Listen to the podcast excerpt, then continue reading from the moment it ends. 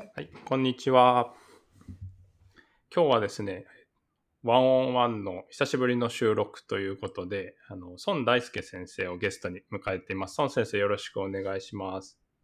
よろしくお願いします。孫です。ありがとうございます。忙しいところ。今日は孫先生に、あの、これからのプライマリーケア、どうなっていくのかとか、まあ、社会がどう変化していくのかとかっていう大きい話題とか、まあ、最近孫先生がどういうことをされてるかとかも含めて、あの、いろいろお話を聞きたいと思っていて、僕も孫先生の最近の取り組みとかって全部把握してるわけではないのですごく楽しみです。今日はよろしくお願いします。はい。読んでいただいてありがとうございます。孫先生、早速ですけど、それではあのリスナーの方も、あの、初めての方もいるかもしれないので、先生の自己紹介とか、あと最近取り組んでおられることとか、関心があることとかも含めて、あの、お聞きしてもいいですか？はい。えー、孫大輔と申します。えー、よく、あの、通称はソンソンというニックネームを使っておりますけども、えー、僕もですね、あの、YouTube を、えー、1年ぐらい前からやってて、ソンソンズアカデミーっていう タイトルで、そっちの方はあんまりこう本名を明かさずにやってるんですけど、えー、本業は医師をしております。えー家庭医療総合診療が専門で、えー、もともとは腎臓内科医だったんですが、えー、9年目から総合診療の方で今はやっております。で、東京であの、長らく働いていたんですけども、昨年の春から鳥取の方に、まあ、移住という形になるんですかね、えー、拠点を移して、今は鳥取大学の、えー、地域医療学講座の講師として、えー、まあ、診療と教育と研究をやっているというところですね。はい。あと、まあ、いろいろやっておるんですが、また話の中で 紹介していきたいと思います。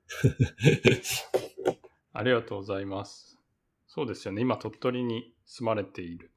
ということで、なんかその辺ももしかしたら、はい、あの、関係があるかもしれないんですけど、いきなり本題に入っちゃいますけど、先生から見て、まあ今、日本の社会とか、まあ世界とかがこう、今後どういうふうに変わっていくかって、まあなかなか不透明な中で僕も含めてみんな生活しているかなと思うんですけど、なんか今後、あの、どういうふうに世の中が動いていくかとか、まあその中でプライマリーケアってどういう役割を果たしていくのがいいのかなっていう、すごく大きいテーマなんですけど、まあ何のざっくばらんに先生の思うところとかを教えていただければと思います。ありがとうございます。いいですね。なんかこう、大上段なテーマで。えー、そうですね。あの、僕自身は、あの、ま、東京にいる時からちょっとブログというか、あの、ノートっていう メディアにちょっと書いたりしてたんですけど、えー、ま、これからはその小さいコミュニティっていうのが結構大事になってくるんじゃないかなっていうふうになんとなく思ってですね。あの、もちろんこう世界的には、あの、えー、ネットワークが、あの、もちろん広がって、世界の人とつながりやすくなっている時代なんですけども、まあ、だからこそその身近な人との小さい、こじんまりしたコミュニティが大事じゃないかなというふうになんとなく思っていたんですよね。で、東京にいるときは、あの、ミンクルカフェっていう市民との対話活動をやったりとか、あと、えー、屋根線町場の健康プロジェクト、町健っていうやつで、あのー、まあ、町で屋台を引いて、町の人と会話をしたりとかですね。あのー、まあ、いろんな映画作りしたり、落語をやったりとかっていう、まあ、地域での活動の中で、あの、まあ、そういう、まあ、つながりっていうのをどういうふうに考えていくかっていうところでいろいろ考えるところがあって、で、まあ、鳥取に移ってきたのはいろんな経緯があったんですけど、あの、一つはですね、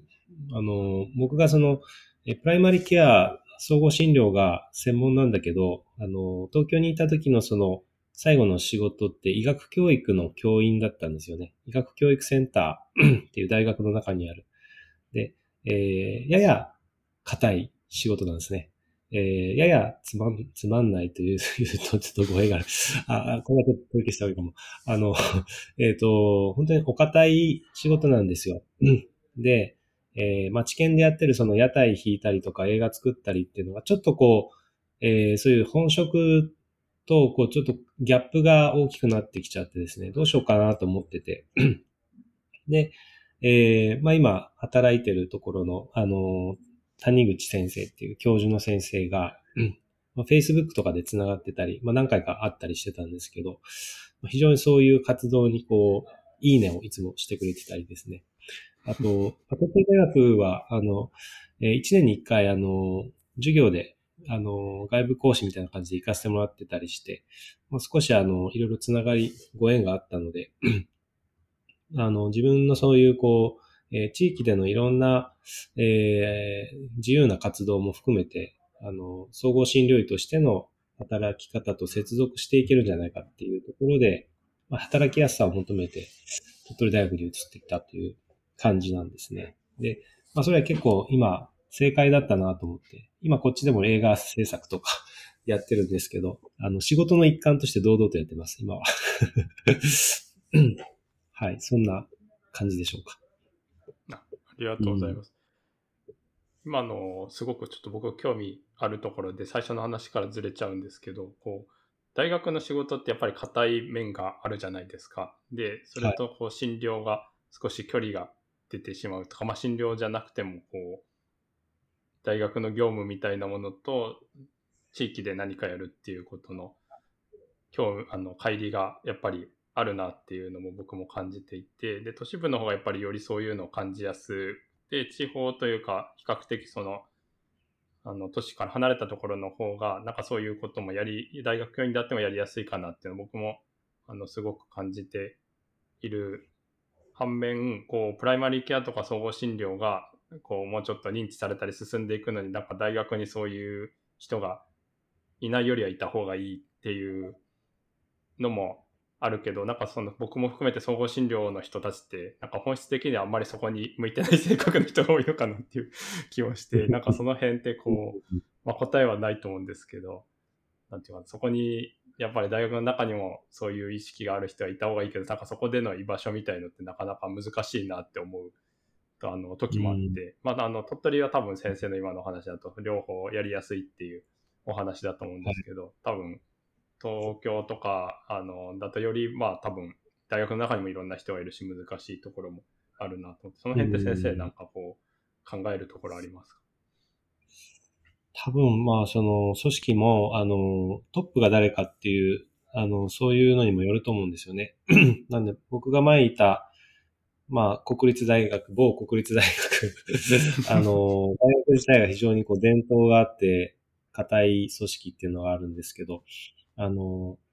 ま、トップがでも柔らかい人だったら、あの、僕が所属してたその、えー、センターのトップが、あの、トップによってやっぱこう、あの、組織のいろいろ動き方とかカラーとかが違ってきたりしてたので、まあ、あの、組織、どういう組織だからっていうよりもそういうそこの中にいる人とか、あの、そういうので、大学であってもいろいろ柔らかい活動もできると思いますし、あとは、えー、きちんとその説明責任とか、あの、きちんとこれは、えー、教育とか診療につながる形での活動ですよっていうのを打ち出していきながらだったらやれるとは思うんですよね。一応あの、町研っていうのも、あの、科研費プロジェクトの一環としてやってはいたので、えー、大学と全く接続してないわけじゃなかったんですけど、やっぱりその医学教育の仕事の本、本業っていうと、やっぱその学生の授業とか実習の設計っていうところが主になるので、あそことの接続が難しかったなっていうところはありますね。うん。ありがとうございます。ですよね。いや、でも、あの、すごく、その通りですよね。やっぱまあ、そこの組織のこうトップの人の方針とか、まあ、部署のあの人のやり方とかっていうのは結構大きいかなっていう気もするし、うん、まあ、運用というか、その実際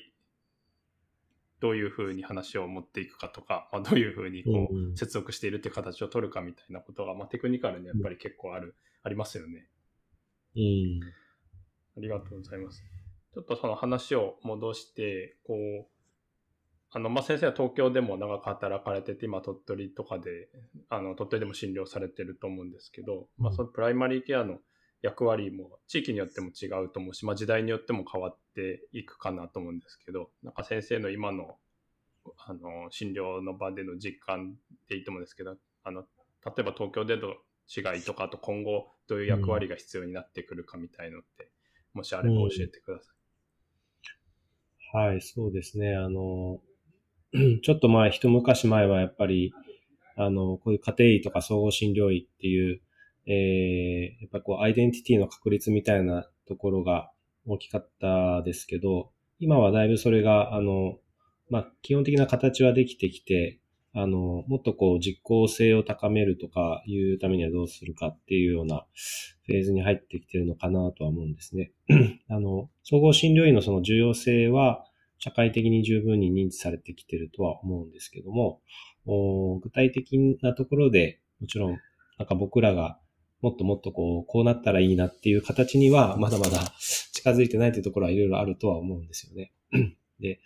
あと最近感じるのは、なんか、あの、やっぱ時代の流れがすごい早いなと。で、例えば10年前ってあの SNS みんなほとんど使ってなかったのに、えー、やっぱ10年経って、えーまあ、医療従事者も医者もあのほとんどの人が使うようになったりとか、あと、そうですね、えー、例えば、まあ、最近思うのはあの SDGs ですね。あの、Sustainable Development Goal ですか。えー、SDG っていう言葉が、やっぱこの数年でものすごく毎日のように聞くようになってきて、えー、まあ気候変動の話とか、で、あの、やっぱこれも、ちょっと前、5年前とかは、もう全然 SDGs ってみんな知らなかったのが、あの、非常にこうグローバルな形で、まあそういう課題が出てきたっていう、そういう、あの、本当にこう、地球規模とかで、えー、課題を、みんながこう共有して、えー、動くときはこう一気に動いたりとか、あの、ソーシャルメディアの力を使って、あの、正面運動とかして社会を変えていくとかっていうのが、まあ、やりやすい時代になったなと。で、これやっぱ10年前はほとんど、あの、想像もつかなかったし、みんながそのスマートフォンとか持ってなかった時代は、やっぱりここまで早くこう一気につながってみんなで一緒に動くっていうのが、あの、考えにくい時代だったので、あの、10年経つと本当に社会がもうすぐ変わるなっていうふうには、まあ、感じてるんですよね。で、その中で、いつも感じるんですけど、その医療の、なんか、体制とかが、ものすごく変わるのが遅いなと。あの、なんかその総合診療とかプライマリケアに関する医療制度とか、僕らがこう、課題と感じていることの変化があんまり変わってないですよね、やっぱり。10年前と。未だになんか増やすにはどうしたらいいかなとか、あの、総合診療プログラムに入ってきてくれる人が思ったほど伸びないなとか、あの、なんでしょうね、あの、もっとこういうとこに、あの、社会的賞とかいい流れがあるのを、なんか、やっぱいろんな規制で導入しにくいよねとか、なんかそういう、なんかあんまりこう、父としてやっぱ進まない業界だなっていうのは思ってて。だまあそういうところを、あの、嘆いてばかりでもしょうがないので、まあ、僕としては、その、まずはその、ローカルに始めるっていうことで、えー、自分の身の回りの、まあ、自分が関わってるち小さなコミュニティとか地域から、やっぱり具体的なアクションを始めるってことを、いつもやりたいなと思っているんですね。はい。そんなことを考えたりしてますかね。うん。ありがとうございます。そうですよね。やっぱローカルにやっていくしかないとか、ボトムアップでやっていくしかないっていうのは結構僕も思うので、まあ、両方やんないといけないと思うんですけど、結局ローカルにちゃんとしたものがないとね、こう理念だけあっても、あの、なかなか理解してもらえないってまあ当然かなと思うので、やっぱ地に足がついてるところでやるっていうのがすごく大事かなと思います。あとちょっとですね、今思いついてぜひ聞きたいんですけど、はい。先生がおっしゃってるように、みんながスマートフォン持ったりとか、まあいろいろチェンジのスピードが速くなるとか、社会の変革に、あの、一般の人が影響を出せるようになるっていうのはすごくいいことだと思うんですけど、こうなんか一般的にこの仕事とかがですよ、なんかメールがすごい来たりとか、なんかこう時間がどんどんなくなるなとか、なんかこう、まあ、あの、働いてる場所にもよると思うんですけど、結構こう、なんかやらないといけないことがなんか増えたり、まあ、オンラインで会議ができるじゃないかって言われるとこ夜とかも会議があったりとか、なんかそういうのでこうどんゆっくり考える時間が、なんかまあ僕はこう、だんだん減ってきていて、まあ自分で確保しないといけないとか、仕事整理しないといけないっていうことかなと思うんですけど、結構こう、聞いているとそういう人って周りにもいっぱいいて、なんかあんまりゆっくり考える時間がなくて、もうただメールを返信したりとか、あの、っていうのに追われちゃうよね、みたいなのってあって、なんか僕のイメージだと先生はこうゆっくり考える時間みたいのを自分できっちり確保しているんじゃないかっていう、なんかなんとなくのイメージがあるんですけど、なんかそういうのってこう気をつけてることとか、どういうふうに対応してるかとかってありますか？多分それも世界中の人が感じてて、あの、マルチタスクみたいなのがもうみんな当たり前になってきちゃって、で、情報量もすごいし、えー、そうやってこう、オンラインでやっぱつながりすぎちゃって、自分の時間が持てないっていうのが、まあ、結構もう世界中の人の課題みたいな感じになってると思うんですよ。で、やっぱこう、スマホ脳っていう本が売れたりとか、やっぱこう、スマホ立ちをする時間を作ろうとかですね。やっぱそういう流れ、逆の流れっていうのがやっぱ出てきたり、あとマインドフルネスみたいなのが重視されるのもそういう流れの一つかなと思うんですけど、あと僕が東京にいた時にすごい思ってたのは、やっぱりその、東京にいて、で、あとその、やっぱ30代、40代ってこう仕事もこういろいろ依頼されて集中するじゃないですか。で、東京はもうすごいその、なんていうか、こう仕事もこういろいろとバンバン来るっていうか、そういう感じがしてですね。まあ街もこう非常にビジーな街だし、あの、自分がどんどんそういうもう都会の、なんかもう歯車の一つにもどんどんやっぱなっていくような、で、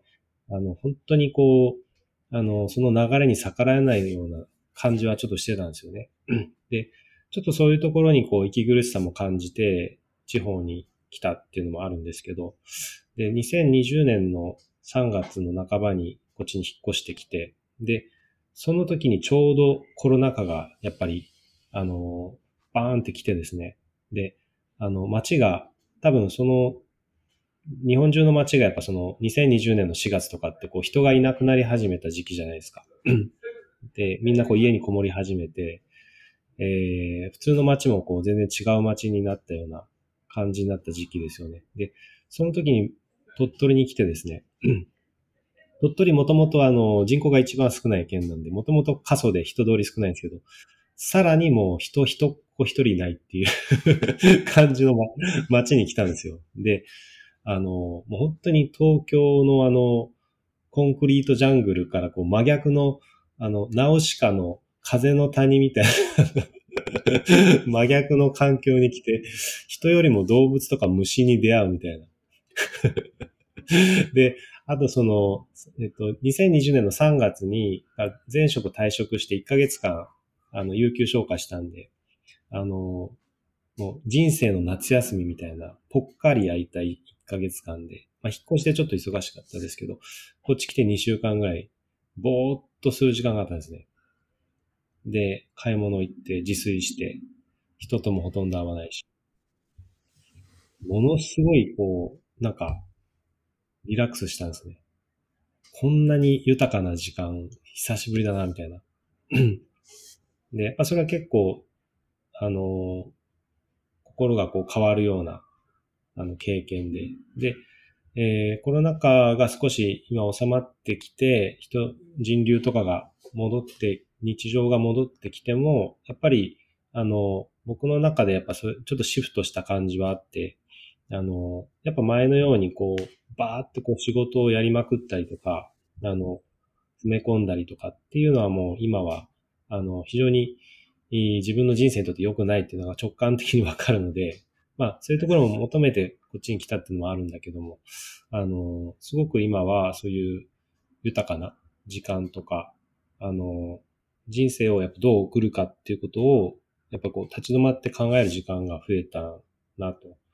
だからまあそれはこう地方移住とコロナ禍っていうのが重なったおかげで、えー、かなりこう持てた時間だなとは思っているんですよね。うん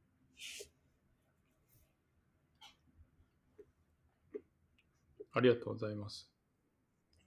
ちょうどそのタイミングも、あの、より人流が減るタイミングだったっていうことですよね。うん、そうですね。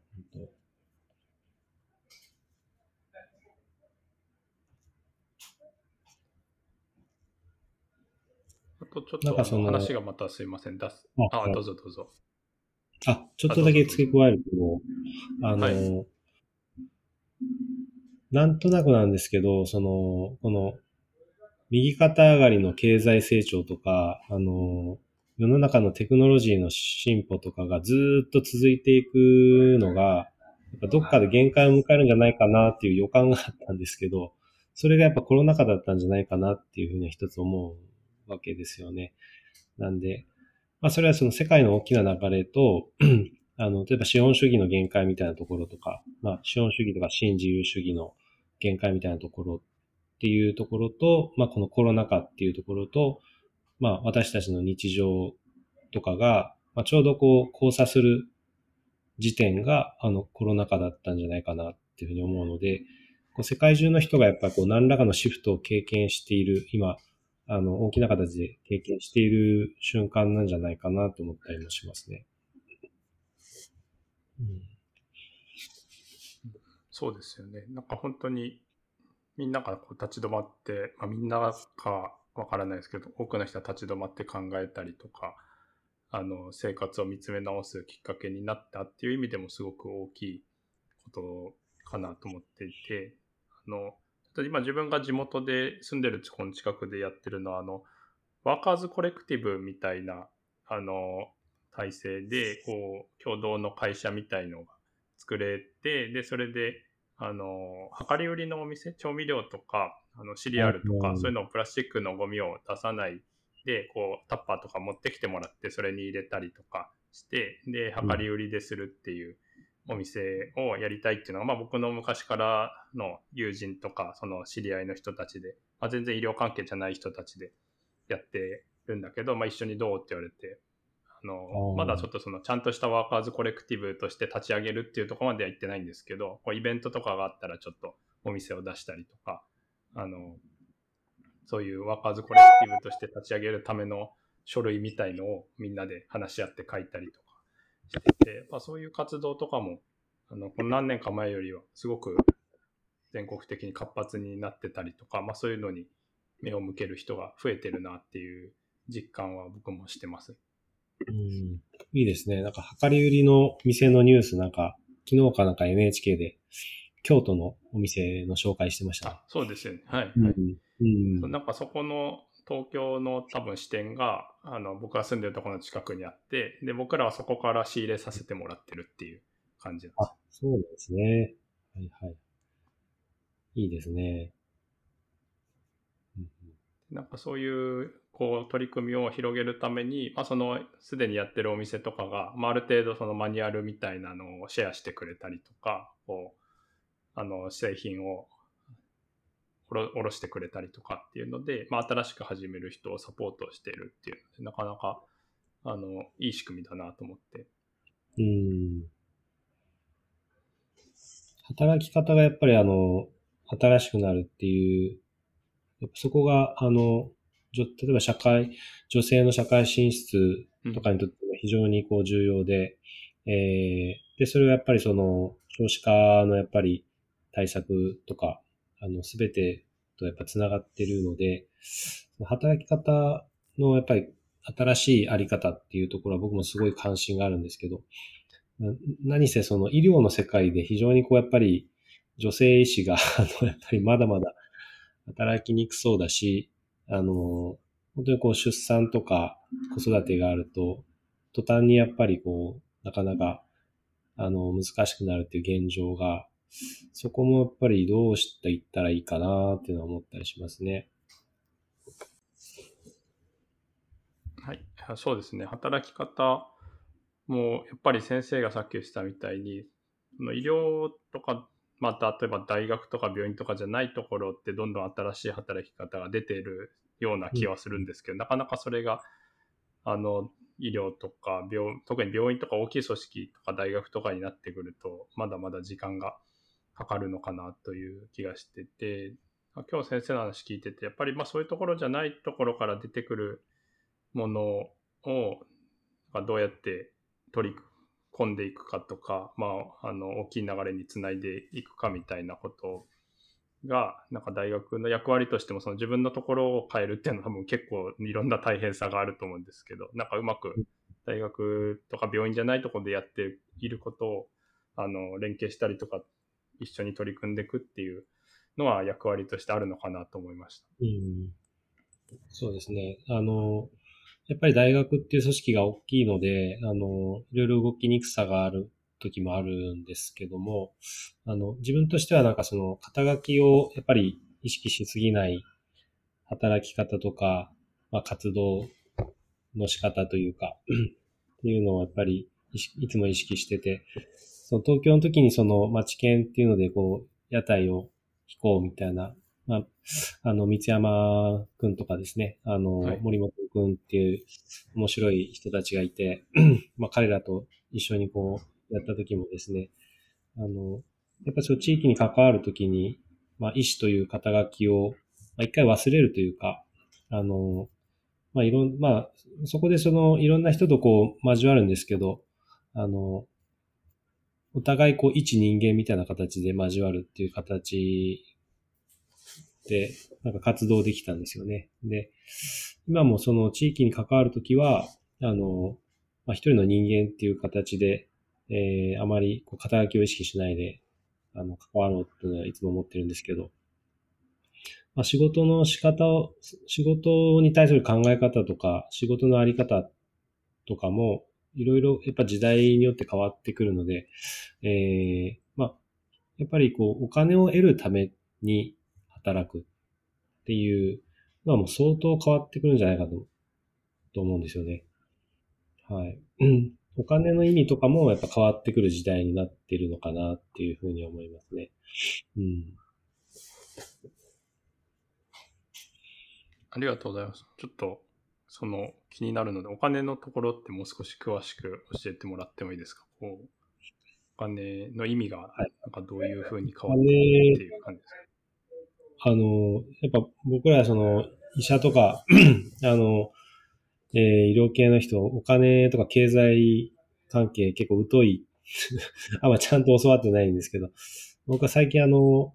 欲望の資本主義シリーズっていうのが NHK であって、あれ一通りあの、見たんですけど、あの、めちゃめちゃ勉強になってですね。で、その、貨幣経済っていうのはやっぱどういうふうに発達してきたかっていうので、で、えー、やっぱその、今貨幣自体が非常にこう、崇められる時代になってて あの、まあ、金融市場とかもものすごく発達しちゃったので、えー、お金自体にやっぱ価値があるんじゃないかっていう時代になってしまってるんですけど、あの、お金自体はやっぱ何の価値もないんですよね。で、えー、まあ、そもそもそのお金を貯めるっていう貯金するっていう行為自体が、なんかほとんどこう、意味がわからないっていうかのえー、もちろんその、貯めて死ぬまでにこう何らかの形で使えばいいんですけども、あの、ただ単にこう貯めることが目的化してしまうと、完全にこう、本末転倒なんですけども、うん、もちろんそのお金がいろいろこう自由、人間の活動を豊かにしたり、自由化したってところはあるんだけど、おまあ、それが行き着いたところがリーマンショックみたいな、やっぱりあの、資本主義経済の、やっぱ一つのこう破綻点っていうのが、リーマンショックで、やっぱ出たっていうふうに見る経済学者が多くて、まあその次の、お経済とかお金っていうとこでみんないろいろ模索していて、まあ、あの、お岸田首相も新しい資本主義とか言ってるけども、あの、まあ、次のやっぱり、こう、経済のあり方で、まあ、それはもっと言うと僕らがお金に対してどういう価値を置くかとか、あの、そもそもそのお金を得るために働いてるんじゃないよねとか、そういうところを考えていくきっかけにはなってるんじゃないかなと思うんですね。うん、お金が、お金がやっぱりたくさんある方があればあるだけ幸せになる、豊かになるっていうのはやっぱこう違うなっていうところに早く気づいた方が絶対豊かな人生を送れると思うんですね。あの、少し少ないぐらいの方がやっぱりいいんじゃないかと僕は思ってますけど、まあ、まあ、これはちょっとこう、本当にこう貧困っていうところで苦しんでる人たちからすると、あの、ちょっと違うかもしれないですけどね。うん。ありがとうございます。ですね、多分、僕が小学生かな、バブルがまあ崩壊したりとか、あの何歳だったか忘れちゃいましたけど、日本のその右肩上がりっていうのはもうないよっていうのが、多分僕が成長する途中からはずっとあって、多分もうちょっと上の世代の人たちはその成長していくっていうのがやっぱりまだイメージとしてあったりとか、なんかその時の成功体験みたいのを抱えてる方もあの多くいるかなということ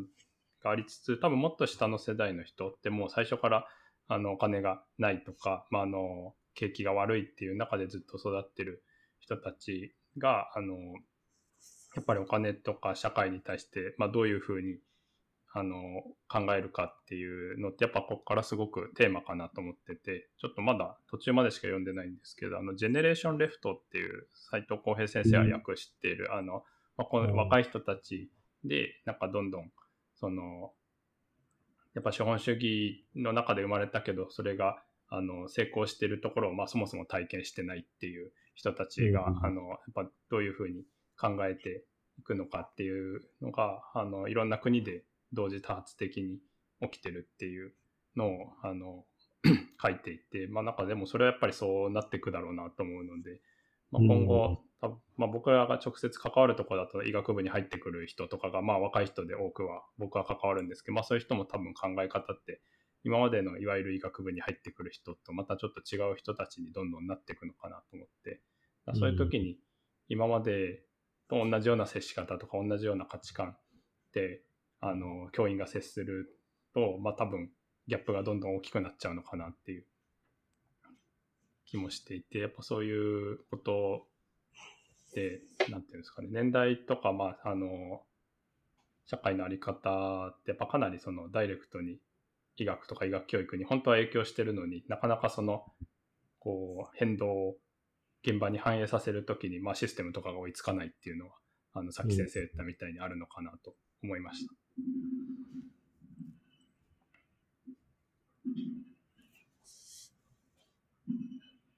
なんか僕があの横浜市大の1年生とか2年生とかが総合診療のことを勉強会してくださいって言われて、まあ、何人か持ち回りであの有志の学生さんと自分とか他の総合診療科の人でやってるんですけどなんか初回に何どういうテーマがあるいいですか？とかニーズを聞いたらあのホームレスの人のことを勉強したいって言ってたんですよね、学生さん。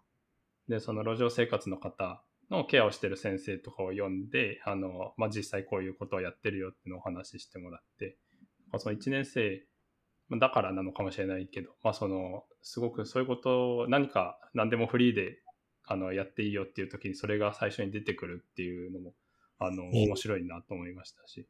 今、あの路上生活の方の見回り夜回りとかを月1ぐらいで横浜市の人とかあの、支援事業やってる人とかと一緒に行くんですけどそれにも結構学生さんがあの別にお願いしてないんだけどいっぱい来てあの一緒に見させてくださいみたいな感じで来てやっぱそういうことに関心がある人っていうあの人たちが、まあ、医学部に入ってくれるっていうのは、まあ、それはあの良いことっていうかねありがたいことだなと思って一緒になんかいろいろできるといいかなという感じでやってます。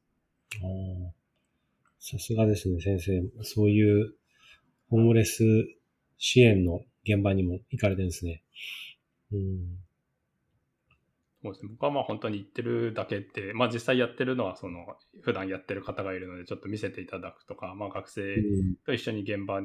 をあのついていかせてもらうっていうぐらいなんですけど、一回だけでもその研修医とか学生とかでもすごくいろいろ考えるところがあるみたいで、なんかこの間の学生は、やっぱこういうのは1回だけじゃ分かんないんで、ちょっと来れる限りは毎月来ますみたいな人もいて、すごいなと思って。いいですね。僕がやっぱりあの、まあ、時代がそういうふうに変わってきたことの一つに、あの、その他者の視点をどう知るかっていうところが、やっぱり時代的に大きくなってきてるんだろうと。その他者っていうのはその、えー、自分とはこう違う背景とか立場の人ですよね。まあ、ダイバーシティとかインクルージョンっていうのがまさにそういうところもあるし、あの、まあ、今まではこう社会的弱者みたいな風に読んでた。あの、けどまあ弱者っていうよりは、こう、あの、いろいろとこう背景が違う人である。で、そういう人の立場をどう知るかっていうところで、最近はエンパシーっていうあの概念に注目してて、ブレディ・ミカコさんの、えー、他者の靴を履くという本を今読んでるんですけど、まあそれがそのエンパシーというですね、あの、他者視点をいかに理解するかっていうことがテーマの本なんですけど、まあ、そこであの、金子文子さんという大正時代の左翼活動家のあの話が出てきて、まあそれに痛く感動したんですけど、えーまあ、その人はあの投獄されて、あの、その獄中死するんですけども、まあ、その時のその自分をこう痛めつけてくる立場のその監守に対してエンパシーを持っているような、あの、文章が出てくるんですね。で、まあ、ブレディさんが言うにはもうまさにその自分と逆の立場とか、全く敵のような立場にいる人に対してもその、えー、エンパシーを持つっていうこと、うん、心理を想像するってこと自体がですね、エンパシーの、あの、ポイントなんじゃないかということで、まあ、そこにすごく、あの、なるほどと、納得したという話でした。ありがとうございます。なるほど、そうですよね。ブレイディさんの本、僕も何冊かは読んで、すごい面白いですよね、どれも。面白いですね、本当うん。そしたらですね、孫先生、あの、そろそろ、あの、はい、1時間ぐらいになるので、終わりに、はい、あのなるかなと思うんですけど、ちょっとですね、本題とずれちゃうんですけど、もう一個だけ聞いてもいいですか？はいはい。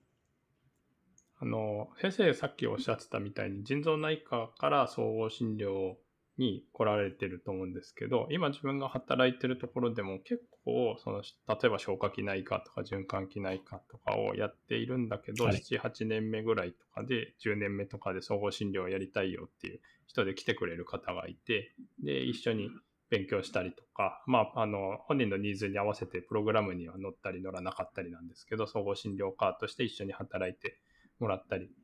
あの、しているので、ちょっとぜひ先生の経験というか、その他の科をやっていって、総合診療科に来た時に、例えば最初慣れるまで大変だったこととか、なんかこういうことが、これからそういう人と一緒に仕事するときに、あの、理解しているといいんじゃないかみたいなとか、もしあれば、あの、教えてもらいたいなと思って。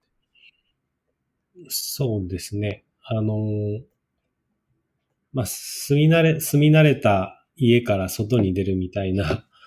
あの、とこがあるんですよね。その、8年間、まあ、やった後に専門を変えるみたいな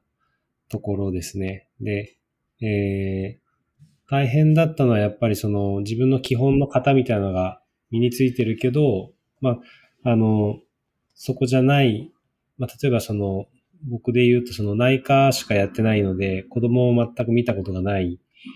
ところを、その子供の診療も始めるって時に、やっぱものすごく大丈夫かっていう、こう、怖さがやっぱあったりして。ただ、あの、逆に言うと多分、専門医でずっとその20年ぐらいやるとみんなこう、あの、ルーチン化しちゃって、やっぱりこう少しずつ楽しさとか面白さが減ってくるっていうのはあると思うんですよね。だから、あの、僕自身はなんかその、常に新しいフロンティアをこう開拓したいみたいな とこがあって、えー、そういうこう自分がな慣れてないところに出かけていくような働き方っていうのは、まあ、死ぬまでやりたいなと思ってるので、まあ、そういう意味では、あの、まあ、その、あの、総合診療に変わるときのシフトは結構大きかったんですけど、まあ、今回もその東京から鳥取に移住したっていうシフトも、まあ、自分にとっては結構やっぱ大きな、あの、変化で、まあ、そういう時にそういう変化をどう捉えるか。やっぱ僕の中ではそれはなんかいつも冒険みたいな感じで捉えてるので、えー、そこをなんかあまりこうリスクがあるとか、リスクって言葉は僕あんまり考えないですよね。なので、多分そういう選択肢があったら常に僕は新しい分野に行く方を取るというか、えー、ワクワクする方を取るというふうに考えています。ありがとうございます。そうですね。慣れてないとこに出かけていくっていうのは僕もすごいわかる気がしますね。やっぱ慣れないとこに行く大変さもあるし、まあそれで新しく視野が広がったりとかっていうのもあると思うの、でやっぱそういうマインドセットみたいなのを、あの、新しい場所に行った時に、こう、やっていけるかにかなり大事かなと思いました。そしたらですね、そろそろあの1時間ぐらいになるので、あの、これで終わりにしようと思います。今日すごく幅広くいろいろ伺うことができて楽しかったです。どうもありがとうございました。どうもありがとうございました。